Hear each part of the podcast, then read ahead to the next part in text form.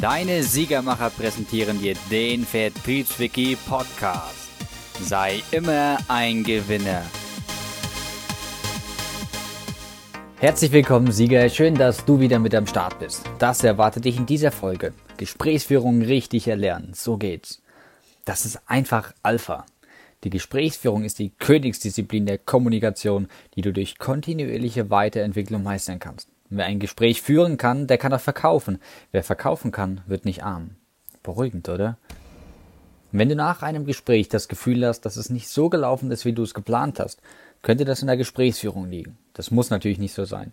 Aber diese Folge beschreibt zuerst das Thema Gesprächsführung im Allgemeinen und danach bekommst du Ratschläge, wie du lernen kannst, ein Gespräch richtig zu führen und worauf du dabei achten musst. Aber fangen wir an, was bedeutet eigentlich Gesprächsführung? Ein Gespräch findet zwischen zwei oder mehreren Personen statt. Es wird auch als verbale Kommunikation bezeichnet. Doch ein Gespräch ist nicht gleich ein Gespräch. Daher unterscheiden wir sie in verschiedene Arten. Einige Beispiele hierfür sind Gespräche mit Freunden, mit Kunden, mit Kollegen, mit Chefs oder sogar mit Psychologen. Hieraus wird schon ersichtlich, Gespräche werden aus unterschiedlichen Gründen geführt und haben unterschiedliche Ziele. Die Gesprächspartner nehmen unterschiedliche Rollen ein. Und je nach Situation kann die passende Technik angewendet werden und das macht nachher eben die gute Gesprächsführung aus. Zu den Unterscheidungen der Gesprächsführung. Du musst dich anders auf ein Gespräch mit dem Chef oder mit einem Kunden vorbereiten als auf ein privates Gespräch mit Kollegen. Es macht auch einen Unterschied, ob du persönlich mit jemandem sprichst oder ob du dein Gesprächspartner am Telefon ist. Wenn du den anderen siehst, kannst du deinen Worten durch Körpersprache und Blinkkontakte eine bestimmte Bedeutung geben. Gleichzeitig siehst du deinen Gesprächspartner und wie er reagiert. Dann kannst du versuchen, deine Reaktionen einzuschätzen. Am Telefon geht das leider nicht. Da ist es wichtig, was du sagst und wie du es sagst. Darüber musst du dir bewusst sein. Und warum ist die richtige Gesprächsführung so wichtig? Gesprächsführung ist unglaublich wichtig, egal in welcher Branche du tätig bist. Durch Gesprächsführung kannst du erreichen, dass ein Gespräch gut läuft oder eben nicht. Hier drei Punkte, die wichtig sind. Erstens, du solltest kein wichtiges Gespräch führen, ohne dass du weißt, was du sagen möchtest. Wenn du einfach ungeplant drauf losredest, klappt das nicht. Zumindest nicht, wenn du ein bestimmtes Ergebnis erwartest. Punkt Nummer zwei. Häufig sind diese ungeplanten Situationen der Grund dafür, dass man einander vorbeiredet. Es kann zum Beispiel passieren, dass du bei einem Konfliktgespräch plötzlich von einem Vorwurf zum nächsten kommst. Und aus dieser Spirale kommst du dann auch manchmal einfach nicht mehr raus. Und drittens, es kann auch passieren, dass nebensächliche Themen plötzlich das Gespräch bestimmen. Durch, durch bewusstes Gesprächsverhalten kannst du genau so Situationen verhindern. Und was für Arten gibt es? Gespräche finden in allen Bereichen des Lebens statt. Ein privates Gespräch fühlt sich häufig anders an als ein Gespräch bei der Arbeit oder ein Gespräch beim Psychologen. Und das Lernen richtiger Gesprächsführung kann dir in allen Bereichen hilfreich sein. Aus diesem Grund beschäftigen sich viele Forscherinnen und Forscher aus den unterschiedlichsten Fachrichtungen mit diesem Thema. Hauptsächlich sind es Psychologen oder Soziologen und Kommunikationswissenschaftler, aber auch der Bereich Marketing und Vertrieb. Und letzten Endes entstanden aus diesen einzelnen Fachrichtungen unterschiedliche Theorien und Methoden zu diesem Thema, zu dem Thema Gesprächsführung. Im Folgenden werden die bekanntesten Arten der Gesprächsführung genannt.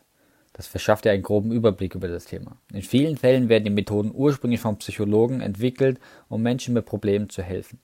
Sie werden heute aber mittlerweile sogar schon im pädagogischen und im beruflichen Bereich eingesetzt.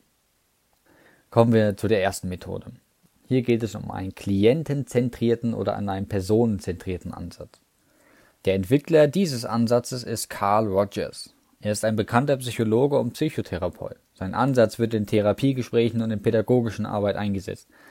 Wer etwas über die richtige Gesprächsführung und ihre Funktionen erlernen möchte, kommt an der Koryphäe Carl Rogers einfach nicht vorbei. Dann gibt es noch den motivierenden Ansatz. Das Konzept wurde zuerst entwickelt, um Menschen mit Suchtproblemen zu helfen. Sie sollen dazu motiviert werden, ihr Verhalten aus eigenem Wunsch heraus zu ändern. Mittlerweile wird die motivierende Gesprächsführung aber auch im beruflichen Bereich angewendet.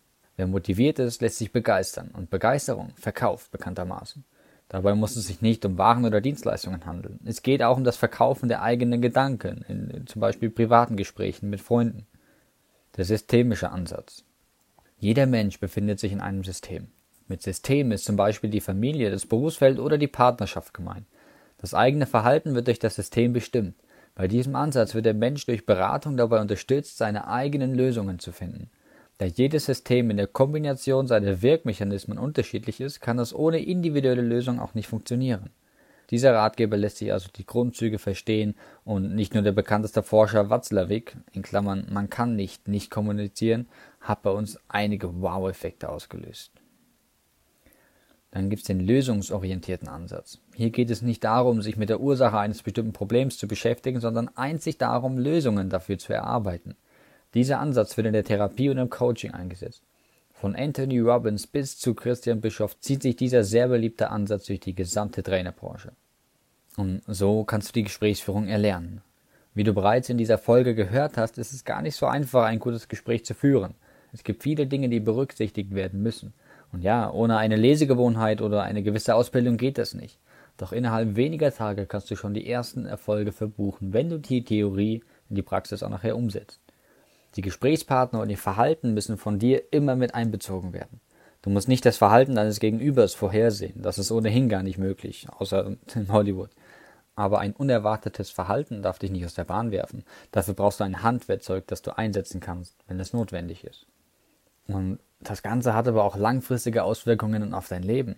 Weil wenn du weißt, welche Möglichkeiten du hast, in unterschiedlichen Situationen zu reagieren, dann kannst du ganz entspannt bleiben. Auch wenn es jetzt schwierig klingt, hab keine Sorge, das kannst du lernen. Wichtig dabei ist nur, dass du weißt, dass du dein eigenes Gesprächsverhalten nicht von heute auf morgen ändern kannst. Das ist ein lebenslanges Lernen, wo du zunehmend Erfolge verbuchst und immer weniger Misserfolge. Die positiven Auswirkungen sind dann beispielsweise erstens eine gelingende und dauerhafte Partnerschaft, zweitens mehr und vor allem glücklichere Kunden und drittens ein hohes Ansehen im privaten und im beruflichen Umfeld. Aber wie gesagt, dazu sind Zeit und Geduld erforderlich. Erkenne und erfreue dich auch an kleinen Erfolgen, so hältst du besser durch. Halte sie fest in deinem täglichen Journal. Es wird dir Spaß machen, dich an den Techniken zu versuchen und die Ergebnisse zu beobachten und mit der Zeit werden deine Gespräche immer erfolgreicher verlaufen. Die folgenden Ratschläge werden dir dabei helfen. Wichtig ist es, dass du das Gespräch im Vorfeld strukturierst. Unterteile dein Gespräch in verschiedene Phasen. Auch hierzu gibt es verschiedene Ansätze. Es kann zum Beispiel in vier Phasen eingeteilt werden. Erstens die Begrüßung, dann kommt der Austausch von Informationen, nachher die wechselseitige Argumentation und zum Schluss den Abschluss. Gib jedem Gespräch ganz bewusst einen sanften Einstieg und einen ganz konkreten Abschluss. Ein kurzer Smalltalk nach der Begrüßung lockert die Stimmung ein wenig, sollte jedoch zum Beispiel bei einem Geschäftstermin eher kurz ausfallen, weil damit schaffst du prinzipiell eine angenehme Atmosphäre. Im Hauptteil des Gesprächs geht es um das eigentliche Thema. Es werden Informationen ausgetauscht. Danach sollte jeder seine Meinung zu dem Thema mitteilen können. Und hier ist es wichtig, in wertschätzender Form zu sagen, was man gut und was man schlecht findet. Und natürlich auch, warum das so ist. Achte auch bitte darauf, dass du die Phasen nachher zusammenfasst. Am Ende ist es nämlich immer sinnvoll, das Gespräch noch einmal zusammenzufassen, weil dann gibt es keine späteren Missverständnisse. Alle Beteiligten kennen das Ergebnis und wissen, wie es danach weitergeht. Die Verabschiedung beendet nachher das Gespräch. Wichtig, nochmal, lasse keine dieser Phasen aus. Sie sind wichtig für ein erfolgreiches Gespräch. Fehlt aus Zeitmangel die Begrüßung oder die Verabschiedung, wirkt das Ganze unhöflich und dein Gesprächspartner kann sich zum Beispiel vor den Kopf gestoßen fühlen. Eins der wichtigsten Themen dabei ist, dass man auf Augenhöhe miteinander spricht. Für ein erfolgreiches und gleichberechtigtes Gespräch solltest du immer, immer dafür sorgen, dass es auf Augenhöhe stattfindet. Damit ist gemeint, dass du deinem Gesprächspartner das Gefühl gibst, dass ihr gleichwertig seid. Es ist eine Form der gegenseitigen Wertschätzung. Wenn du zum Beispiel weißt, dass dein Gesprächspartner bestimmte Fremdwörter nicht kennt, dann benutze sie nach Möglichkeit einfach nicht. Auch Erklärungen wirken schnell abgehoben. Die Situation sollte so sein, dass sich alle Gesprächspartner wohlfühlen. Die richtigen Fragetechniken sind auch ein schönes Werkzeug. Fragen sind sehr wichtig für ein gutes Gespräch. Ein bekannter Ausbruch dazu lautet, wer fragt, der führt. Allerdings, wenn man das etwas korrekter ausdrücken möchte, lautet das Ganze, wer richtig fragt, der führt. Erstens, es gibt die sogenannten W-Fragen, wie zum Beispiel wer, wie, was, wann, warum, wozu, wo und so weiter und so fort. Und zweitens gibt es noch zwei weitere Fragetechniken. Das sind offene Fragen und die geschlossenen Fragen.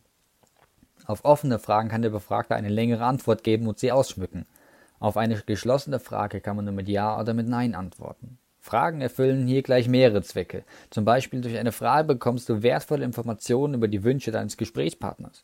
Oder du kannst einen anderen Menschen dadurch besser verstehen. Oder du lenkst das Gespräch damit in eine bestimmte Richtung.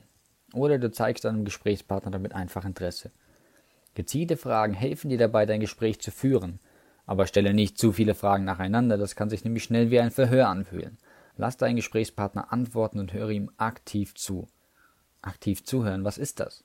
Durch aktives Zuhören schaffst du Vertrauen in ein Gespräch. Es bedeutet, dass du nicht nur die Worte hörst, sondern auch versuchst, deinen Gesprächspartner wirklich zu verstehen. Und das kannst du durch folgende Punkte zeigen. Erstens, indem du beispielsweise nachfragst, wenn du etwas nicht verstanden hast. Und zweitens, auch durch Blickkontakt und Kopfnicken weist dein Gegenüber, dass du aufmerksam bist und ihm zuhörst. Drittens, fasse zusammen. Habe ich es richtig verstanden, dass Sie das und das meinen und weiter und so weiter? Viertens, biete in Form eines Testkaufes an, wenn ich eine Lösung finde, mit der Sie, hier geht es um den Bedarf von einem Gesprächspartner, möglichst in seinen eigenen Worten wiederholen, wenn Sie das erreichen. Herr Kunde, sind wir dann heute Partner? Wird der Testkauf verneint, dann gehe zurück in die Bedarfsergründung, denn sonst wirst du weder etwas verkaufen, noch deinen Gesprächspartner anderweitig überzeugen können. Ganz wichtig dabei, denke immer an deinen Sieg. Sei immer ein Gewinner. Bis zum nächsten Mal.